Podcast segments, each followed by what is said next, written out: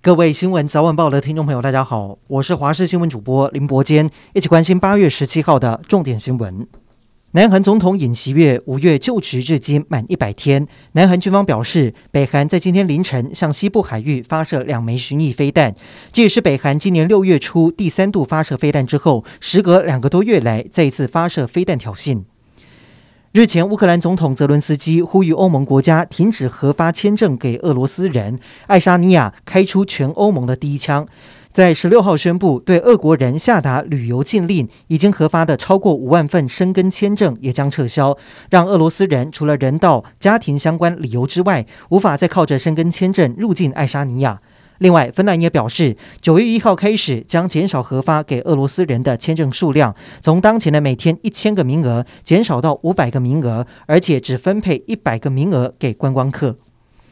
泰国南部三府在昨天深夜到今天清晨发生了十起的爆炸案，爆炸案多发生在便利商店，目前没有造成人员死亡。警方指出，这些爆炸事件显然是经过策划，正在调查事件原因。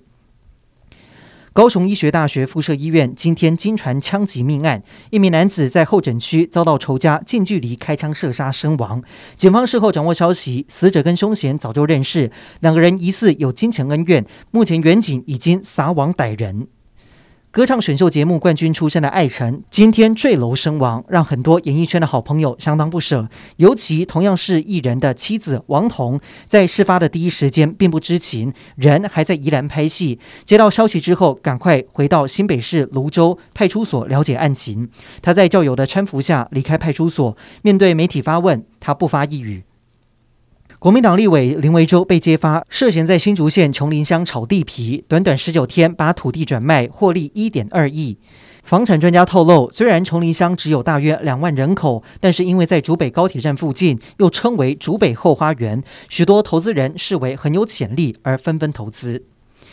年底县市长选战，蓝营最后一块提名拼图完成，国民党中常会今天正式提名新北市长侯友谊以及台中市长卢秀燕角逐连任。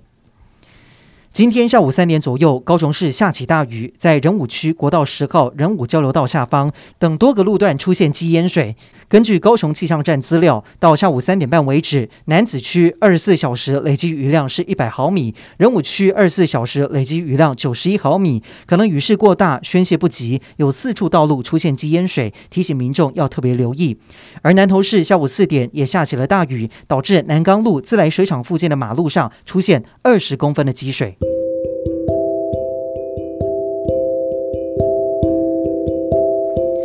以上就是这一节的新闻内容，感谢您的收听，我们再会。